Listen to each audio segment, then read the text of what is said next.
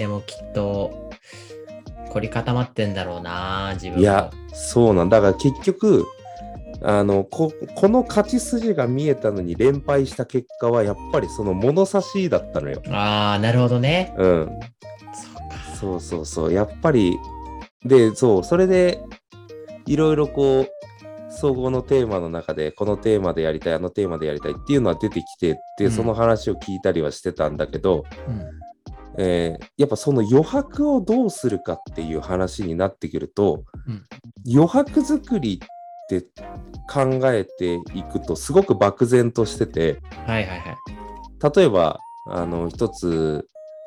提案したのがじゃあもう幸せって何なんだっていうことを追求していくっていうのもうん。その一人一人捉え方が違うから面白いんじゃないかっていうこともあったり、あとは平和っていうのはを突き詰めていくのはどうだろうとかなるほどね。うん。そうそうそう。だから平和って調べると争いとか戦争がない状態っていうふうにインターネットじゃパッて出てくるんだけど、でもじゃあ今の日本は平和ですかって聞いた時にうん。うん。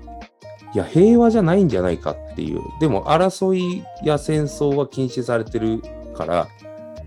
平和なはずだよって言ってもいやでもこれが平和ではないかもしれないっていううん。ふうに捉える人もいるかもしれないから、うんうん。だから平和って聞きなじみがあるけどそれぞれ形が違うかもしれないから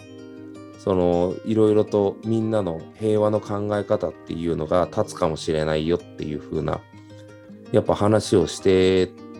たんだけどしてるところもあったんだけど、その平和っていうものの抽象的なものを掘り下げていくっていうことの作業というか問題解決ができる子とできない子がいるんじゃないかっていう物差しを持ち出してきちゃうっていう。なるほどね。すごく難しいからできる子は自分のクラスの中でも10人満たないぐらいで、そのできない子っていうのがもう次どうしたらいいのか何やったらいいのかってわからないしそれを自分にとっても難しいからその子たちをうまく進めていくことができないうん。みたいな話になってきちゃって、うんやっぱりそこを一元的な物差しで測っちゃうのが先生だったりするんだよね。そうっすよね。そうそう。うん。だから、だ本当はじゃあその進行が遅いっていう子だったりとか悩んじゃうっていう子がそのより輝いて見える物差しは何だろうって本当は探さなきゃいけないんだけど、うんうんうん。確かに。そうだからそうだからその子たちが逆にどういう物差しであれば輝いて見えてそれをフィードフォワードした時にその子たちが幸せに感じられるかっていうことを、うんうんとにかくこ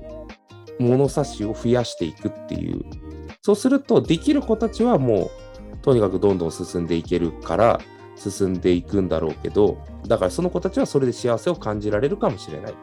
じゃあできない子たちのグループにはどういう物差しを用意してあげればその子たちはこのテーマに対して幸せを感じることができるのかっていう。ことを考えていくと多様性が出来上がっていくはずなんだけど、はいはいはい。やっぱりそこで、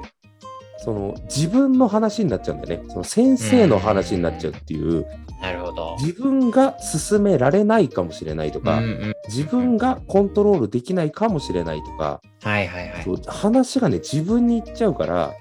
やっぱね、一時、一元的な物差しの話に置き換わっちゃって、結果そのやる形は難しいっていう風になるんだけど、そう、それをやっぱり、あのーより見えてないなって思ったのは、それを発達段階だと勘違いするっていう。おーなるほど。ああ、そういうことね。なるほど。そうそうそうそう。だから、あの、6年生だったらできるんだろうけど、う。うん。なるそう。他の学年じゃできないよっていう話になるっていう。でも、できないのはその子たちなのかどうかっていうのはやってみなきゃわからないんだけど、うんうんうんそう、でも、そそもそも自分ができる気がしてないっていうのを、この発達段階ではできないだろうっていうのにすり替わっちゃってる時もあるっていう。うん。うん、確かにね。そう、だからね、結構思い込みはすごいなって感じた。うん。うん、その一元的な物差しでの教育を受け続けてきている部分もあるから、わかりますね。そうだからじそれがねもうなんかあえて言葉を濁さず言うと洗脳的になっちゃってうんうんて、うん。わかりますわかります。うんやっぱりねそれでしか尺度が測れなくなっちゃってるところがあるんだよねでもそれって結局先生たちも不幸になっちゃうしうん。あのそれを未来をさらにそれがドストレートに来る子供たちにも不幸が回っていっちゃうからうんそう本当はそのね考え方の転換を図っていかないとそうですよね。そういけないんだけど、なんかね、本当に。だからまあ言い換えると、本当になんか子供を信じるってすごい大切ですよね。うんなんかすごいそう思って、まあここでまあ、あんまり、どういう、あんまり名前を出すのもあれなのかもしれないけど、あの自分が前の学校にいた時からもう何年も前ですうんうんけど、うんうんあの、上越教育大学の西川淳先生うんうんうんの学び合い、まあ学さんにもね、言ったことあったけど学び合いっていうのを研究してた、うん。勉強してた時があって、いろいろその西川先生が、なんだろう、やってる講義とかにも出たりもしたんですけど、うん。うんお話しさせてもらったこともあったんですけど、その、なんて言うんだろう、まあ、そのね、まあ、簡単にやり方だけ言っちゃうと、やり方じゃなくて、あり方が結構その学び合いでは大切なんですけど、うんうんうんやり方だけ言っちゃうと、もうなんかもう、放任してるような感じなんですよね、先生は。うんうんうんうんもう最初だけ、例えば算数の授業とかでも、まあもういつも共通してるのは、もう、この、これを全員が達成する。全員が達成するよっていうのだけうんうんがあって、うんうんで、じゃあそのために自分ができることで動いてっていう話をして、授業スタートするんですけど、まあ小学校だったら45分、基本的に教師はもう立ってるだけなんですよ、前に。うんあとはもう子供たちが自分のペースでその目標を達成するために、全員がね、うん達成するために動いていくっていうかう、んうんもうできるからパパって終わっちゃうし、算数のまあ問題だとしたら、うんパーッと終わっちゃって楽勝なんだけど、うん。でまあできない、難しい子は悩んでる子はずっと悩みながらなんだけど、うんでもその中でもう本当にそれ繰り返していくと、なんて言うんだろう。すごくて、その前の学校で、なんて言うんだろうな、もう本当に、うーん、ちょっと暴れちゃったりとか、あの、もう、できないと隣の子の机蹴り倒しちゃうような子が自分のクラスでいたんですけど、うん。その授業は、すごい輝いてて、うん。そう、まあ、本当にみんな全員が達成するっていう目標、最初はもちろんうまくいかないんですけど、うん。でもちょっとずつそれずっと繰り返していくと、あの、いろんな子が、ね、ちょっと苦手としてる子に声かけに行ったりとか、うんうん。で、その子も自分で、あの、ちょっと、聞きに行ったりとか、うんもちろん一人でやりたいって子も認められていて、ううんんうんうん。で、なんか、そういう姿を見てて、あなんかこんなに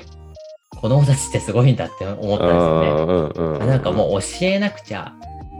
できないっていうのを、それまで思ってたのに、あなんかそういうことしないでも子供たちの力だけでこんなにできるし、なんなら自分が一斉授業してる時よりも意欲的だし、しかも全然もうテストの点数とかっていう、まあね、それも一元的なあれですけど、うんものすごい高くなるんですよ。うんうんううんん。やっぱなんか先生には聞け、わかんなくても先生には聞きづらいって子も、うん。仲いい友達だったら聞けたりとか、あとやっぱその中で関係性も広がってって、うん。仲いい友達、なんかみん、誰でも、誰にでも、なんだろう、いつも教えてもらう子も、誰にでも教えてもらえばいいっていうもんじゃなくて、うんあの、いつも話したことないけど、あの子の教え方を教え、わかりやすいんだとか、それも人によって違うんですよね。へそう。なんか上位の学力がご上位の方にいる子のが分かりやすいわけじゃなくて、えうんうん。それこそさっきね、運動会の徒競走の話でガクさんも言ったけど、うん自分の学力に近い子の教え方がすごい分かりやすくて、その子をいつも読んで、その時だけね、うんうんここどういうふうに分かったみたいな話をしたりとか、うんうん。すごいなと思って、うんうん。なんか結構、なんていうんですかね、教師って、やっぱ、教師って教えるっていう字が書いてあるから、うん。なんとかして、ね、まあ良かれとも、もちろんね、どの先生も良かれと思ってるんですけど、うんうん教えてあげなくちゃ、なんか良くしてあげなくちゃ、みたいなうん。思いが強くなっちゃうけど、うん。なんかそんなことじゃなくても、子供たちってもともとすごい力持ってて、うんうん。すごいんだなっていうのをその時から感じて、ね、ちょっと信じるっていうのをし始めたんですけど、うんうん。でもなかなかでも怖いですよね。その、ちょっとし、なんだろう、ちょっと、しくじったら放任にもなっちゃうし、うんうんそう、でもなんかそこの子供たちの凄さの一端を、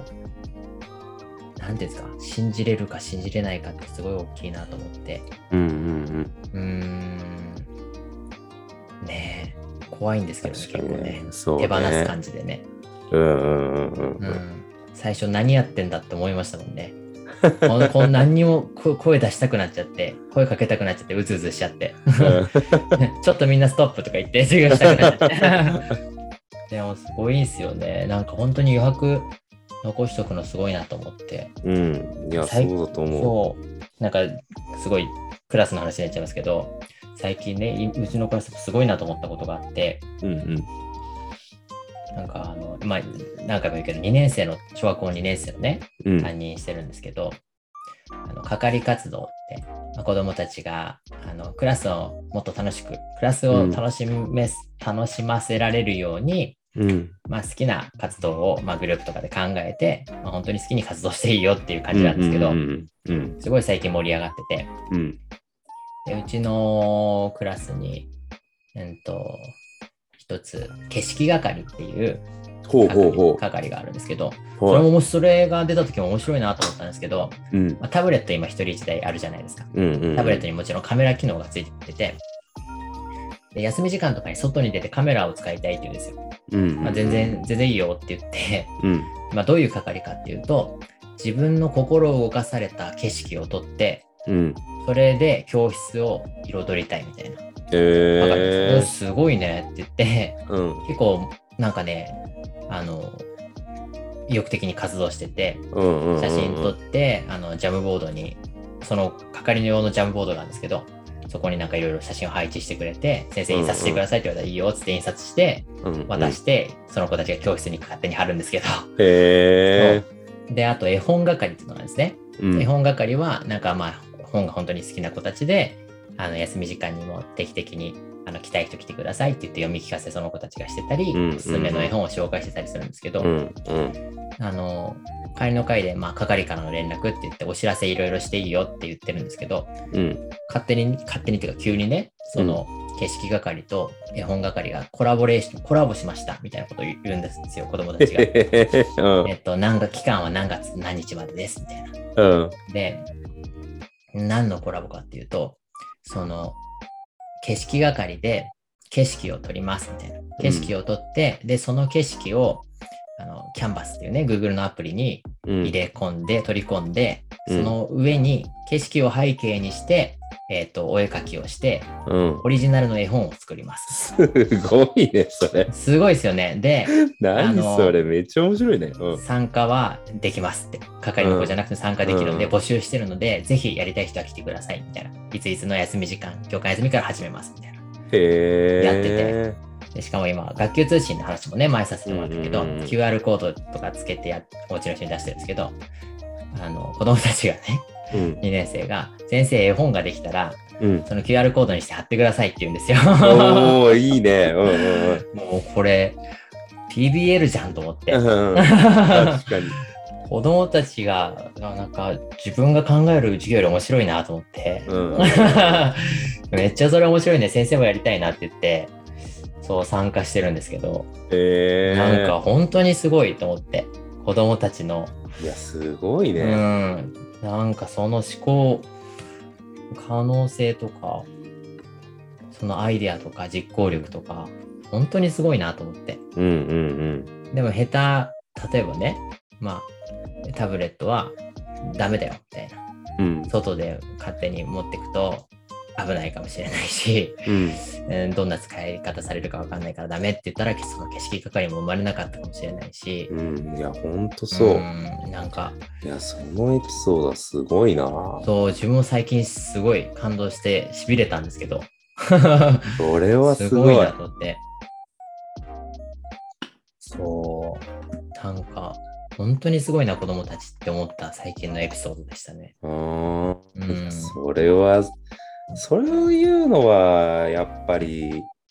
いいよね。そう、ななんて、いうか。ね、それが、まあ好きなんだな。そういうのが好きなんだなと思って自分は。なんかこっちの想像を超えてくる瞬間っていうか、そういううん。のに立ち会うのが。それはすごいような。ーん。そう。いや、そそのさ、俺も前、それこそその、SDGs やるって言ってた学年と話したときうん。に、その、平和っていうのをテーマにやるって言ったときに、その一元の物差し出すって、うん。でできないっていう風なことを言われてさ、うん。まあ別にその、今回の1年間で何か決定的な何かを出さなきゃいけないっていうわけでもなくさ、うんちょっとずつちょっとずつそのスキルアップとともに、そういう、あの、設計ができるようになってくるっていううんことだからさ。だから、あの、まあ、その、先生たちがやりやすい方でっていうか、やりやすいレベルで揃えてモチベーションを持っていけるっていうことうんが何より大事で、そのはいはい。何十時間って長い単元になるから、うん先生たちが迷っちゃったりしない方が一番だからね。うんうん、だからそうそう,、そうそうそうもう俺が言ってるその範疇のものがもう回せないっていうか、うん。そこがまた難しいって感じるんだったらそれでももうグレードダウンしてできる範疇のところでスタートを切って、そこで感じた経験とかでさらにまたステップアップして登っていくってことだから、うんうんうん。そうわざわざ難しい難易度に設定してゲームを始めなくてもいいよっていう、うん。うん。ね、ことでもあるからそう話していろいろそっちの方向性で探ってったんだけど最終的にどうなったかっていうとその2050年とかのその未来の日本とか世界っていうもののはいはい。まあもうざっくり言っちゃうとそのそれこそ大変さとか悲惨さみたいなもの、うんうんうん。うん、例えばまあこう地球温暖化が進んであの例えば寿司が食べられなくなるみたいな、うん。ことだったりとか、まあ、そういう風な未来が来る可能性がある中で今をどうあの行動するかっていうかうん。今をどう過ごすかみたいな風なところであのだったら導入のところは思い浮かびそうだっていう話になったのよ。そう。でも俺としては結構懸念点はあってはいはいはい。その進め方としてそのまあそれで出したのが、まあ、結局はネガティブスタートになっちゃうっていううん。ことになった時に、あの緊張感とかその真剣味みたいなものは引き出せるかもしれないけど、うんそう豊かな自由な発想が出てくるかっていうふうになると、うん。その温度感からは出てこないよっていう、うんうんうんそうだからじゃあもう本当に危機が迫ってるっていう風な時にはベストな回答を出したくなるのが人間の心理だから、そうそこに遊びはないしゆとりはないし、うん。あのーそうこうふざけるってことができないっていうか、うんそうもうなんかボケられないってことだよねその、はいはいはい。そう不謹慎になっちゃうっていう、うんそういう真面目な話してる時にボケることは不謹慎でしょっていう空気感になっちゃうからはい。そうだからそういう風なところでスタートするっていうのはまあ俺は一回もやったことないってうんうんいううん話をしてて、そうそこの気持ちのモチベーションで引っ掛けるのはでもやっぱりそこの学年の先生たちはそっちの方がイメージできるっていう話になったんだよなるほどね。うん。そう、だからやっぱりその危機感とか、そういうものから行動しようっていう気持ちが生まれるっていうのは、すごく実感として湧くって言ってて、まあだから締め切りに対して追われてやるみたいなのが、その類似的なものとして出たんだよね。なるほどね。そう、締め切りがあるから自分が焦ってやるみたいな、そう。だから今、平子くんの話を聞いててさ、やっぱりその、こう、ゆとりがあるんだよね。心理的安全性も確実にあるし、はいはいはい。その、やってもやらなくてもいいっていう範疇の中で、うんうんこれやったら面白いんじゃないかっていうやっぱ理想を追い求めてるっていう。思いついちゃったからやるみたいな、そうですね。うんこれ、れが実現できたら素敵だからやるっていうう風土がやっぱ学級に出てるっていうのがあそうやっぱり大事だなっあ。て、俺はやっぱりあのーね2年生見てて思うし。うんうんうん。そうだからなんかさっきのだからそれで例えば平子くんが Chromebook 外持ち出しダメだよっていうそういう緊張感を与えてる学級だとするならば多分その出ないだろうしそのそういった発想は出ないっていうのはまさしくそうだと思うしさあとはその一元的な物差しが先生によって生まれるじゃないああ、はいはいはい。その外に持ち出してはいけないっていうルールができると、そう持ち出している人と持ち出していない人っていう風な一元的な物差しができて、確かにね警察が生まれるのよ、そうすると。ああ、嫌ですね。そそうれね。そう持ち出している人に対して持ち出していない人が注意するっていう、ねそうそういう世界線が生まれてくんだよね。うんそうだからそれはやっぱりポジティブにスタートするネガティブにスタートするってやっぱりその危機感があるとかその安全性安心があるとかっていうこと以上に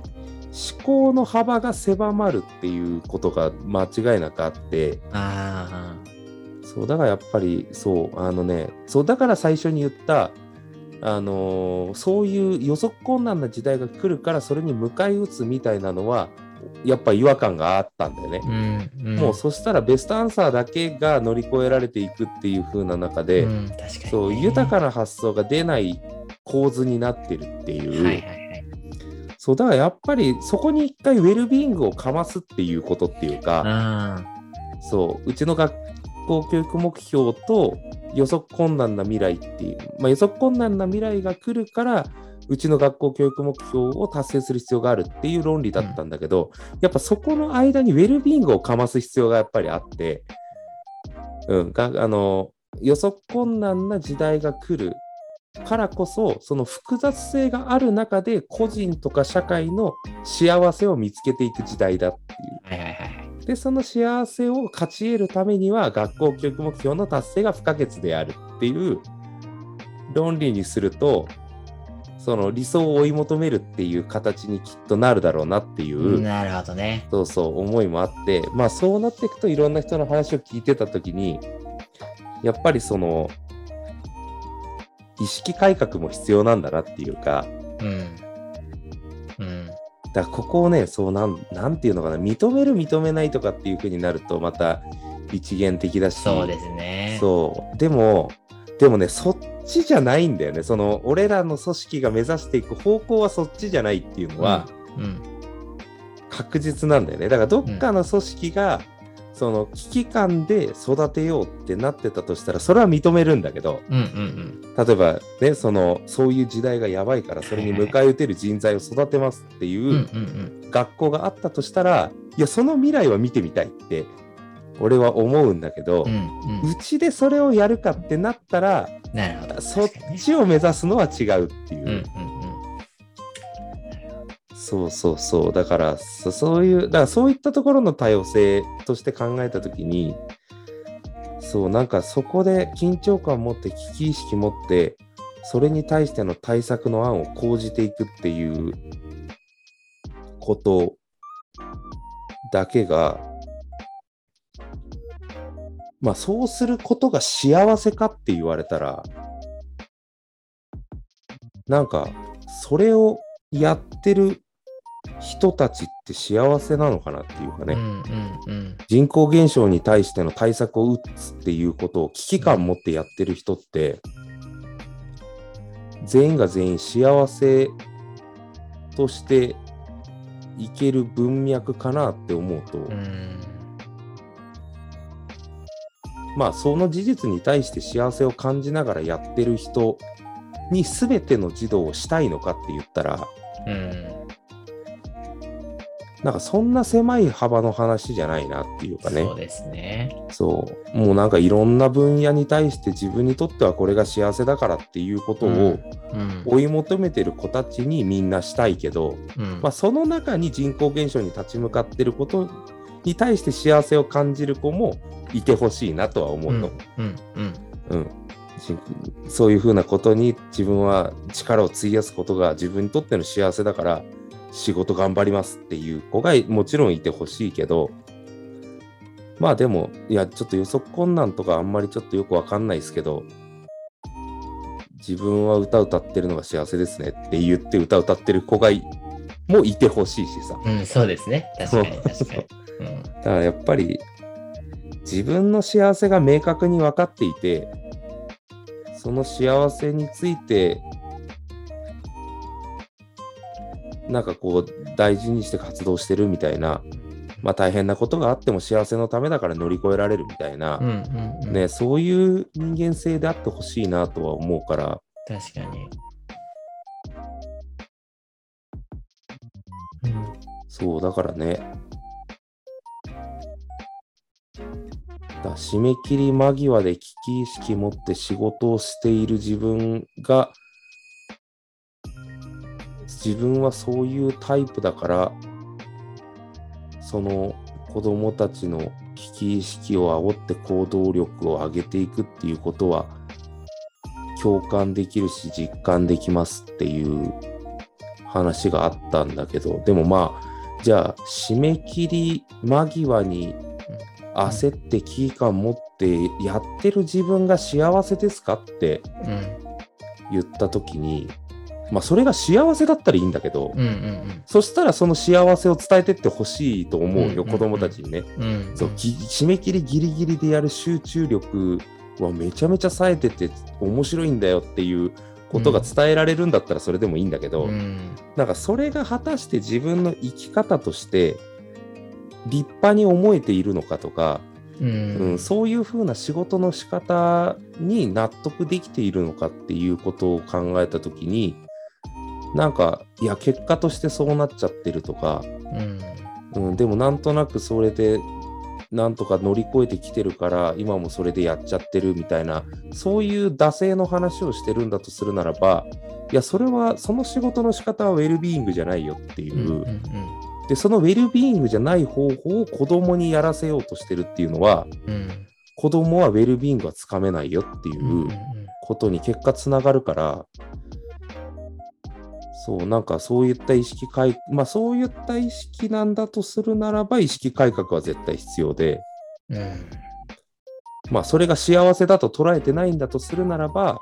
うん、そこの実感を単元作りに持ってってはいけないっていうことは、なるほど。そうそうそう、うん、なんかアドバイスとしては必要になってくるのかなっていう気はするんだけど、うん。うん。なる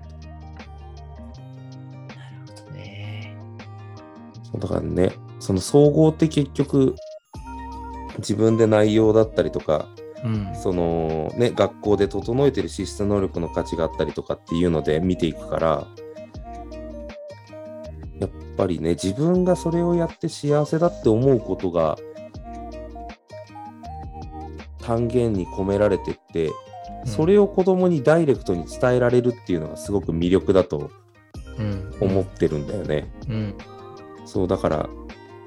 そう、結構こう、うちの学校は毎年その単元が変わるっていうか、新しく生み出してスタートするっていうのがあって、大変だっていうのもあるんだけど、でもやっぱりもう、その、その子たちのためだけに、その年当たった先生たちが本気で考えて、本気でその子たちのために伝えたいっていう、本当のプレゼントだと俺は思ってて、その教材って。そうだってもう次はやらないっ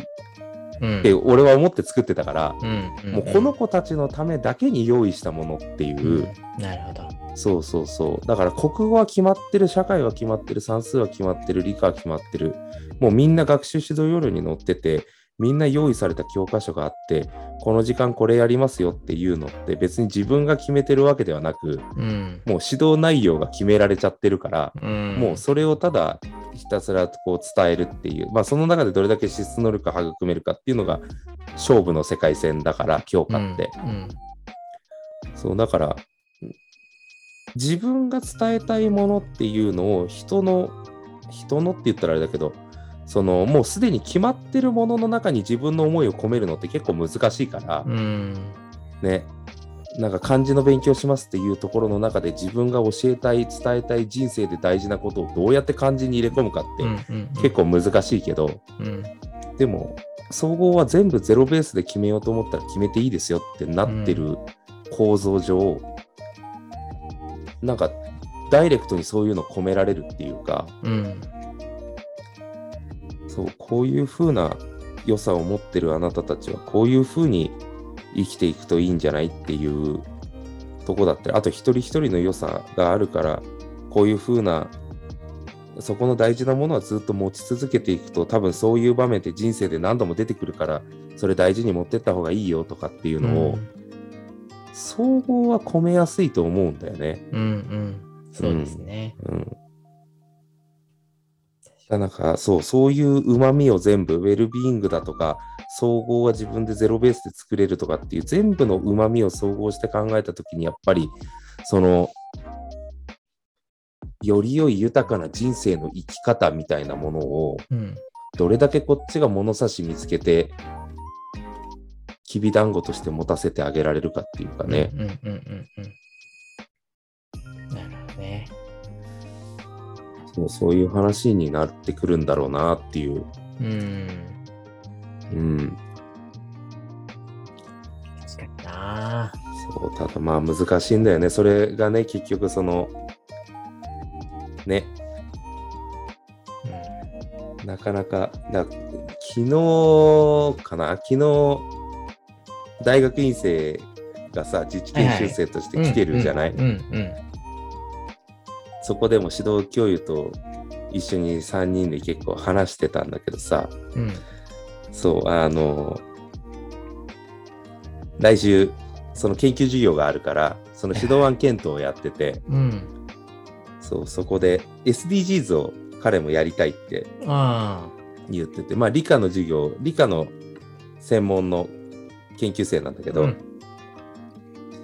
それを SDGs に絡めてやりたいっていう思いのもと、来週研究授業するんだけど、その、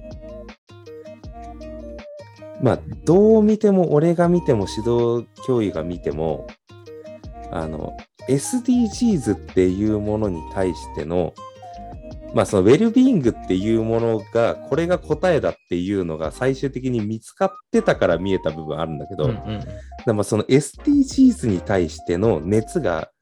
その指導案からは全然感じられなくて、なるほどね。そう。まあでも、あのー最初の顔合わせの時にも SDGs っていうワードが入ってたりとか、うん実はその自治研修は2回目で、1回目は俺が指導教諭で担当したんだけど、うん。2回目はもう他人じゃないから他の人間になってっていうので、2回目はまあ、俯瞰してみるっていう立場で、教員育成みたいなところで参加してんだけど、その2回とも SDGs を理科と絡めるっていうところをやってきてるから、まあ SDGs なんだろうなと思って話聞いてて、で SDGs っていう言葉も出てくるし、その時はウェルビーイングっていう言葉も本人から出てきて。そう、それで聞いてるんだけど、まあ、でも授業をやるっていう風になった時に出てきた、出てきてる授業内容からすると、まあ結局その地球で起きてる自然現象とか事象を、まあその理科の実験で確認するみたいなうんうん授業だったのね。その、えっ、と、温室効果ガスで地球温暖化が進んでいくっていう中で、じゃあ二酸化炭素っていうのは、その、温まりやすい性質があるのかどうかみたいなうんうんことを、あの、燃焼の、理科の燃焼の実験と絡めて、あの、二酸化炭素のその熱のこもり方みたいなものを確認するみたいな。で、それで最終的に二酸化炭素を減らしていくためにどういう活動ができるかを、その、自分で行動的なもの、理科からちょっと離れるんだけど、うんそう、そういうのを、こう、選ぼうというか、見つけようというか、そういったものを、まあ、行動宣言的なもので選ぼうみたいなことなのかな。うんやるってなってたんだけど、やっぱ SDGs で自分の行動を選ぶみたいな風な形になると、やっぱそこに弱さがあって、うん。そう、さっきのエシカルファッションだとかなんだっていう話の時に、やっぱり怒りだったりとか幸せみたいなものをその人たちはそこに感じてるから、うん。うん、だからやっぱり環境問題をやっぱりそうやって直し、立て直していくっていうことって大事ですよねとか、うんそういうふうに生きている自分たちって、やっぱり地球に生きてる自分たちとして、そこで幸せですよねっていうのを、結構全身から伝える人たちっていうイメージがあったから、SDGs をしていくってなった時に、なんかそこの熱量があんまり本人から感じられなくって、うん。で、結構、その、指導教員の先生とも、なんかその、本当にやりたいことがいろんなワードがちらついてるから、ちょっとよくわかんなくなってるなっていうのは、うん。そう、出だしから話してたんだけど、そう、やっぱでも最近、最本人に、やっぱりその昨日の段階で、その直接、やっぱりまっすぐそれは聞かなきゃあれだなと思って、うん。あんまりその SDGs の熱みたいなものが感じてこないよっていう。うん。うん。だから本当にやりたいことってそれじゃないんじゃないっていう。ことをまあ話をその結果声をかけたらまああの、まあ、泣いちゃうところまで行っちゃってちょっと。ああ、そうなんですね。そうそうそうそう。そうでまあいろいろ話を聞いていくと結果的にはあのそこの自分の大学院生としての研修のそのゼミみたいなところの中でやっぱりその自分がやりたいって言ってたその理科みたいなところの中でそれだけのワードで引っ張っていくっていうのはなかなか難しいから、うん SDGs はどうだろうかとか ESD はどうだろうかとかなんかそういう風な話がいろいろ出てきてでそれで整えてるうちにやっぱりその授業の中でも SDGs っていうものを入れていくとこういう活動を入れなきゃいけないかなってなってきてこの指導案が出来上がったみたいなね。そう話になっててだから結構そこ自分はそうじゃないっていうところに対して付け足さなきゃいけない要素がいろいろ出てきてしまったんだみたいな話に。そう結果そこの掘り起こしができたっていうか。そうだからやっぱりこれから先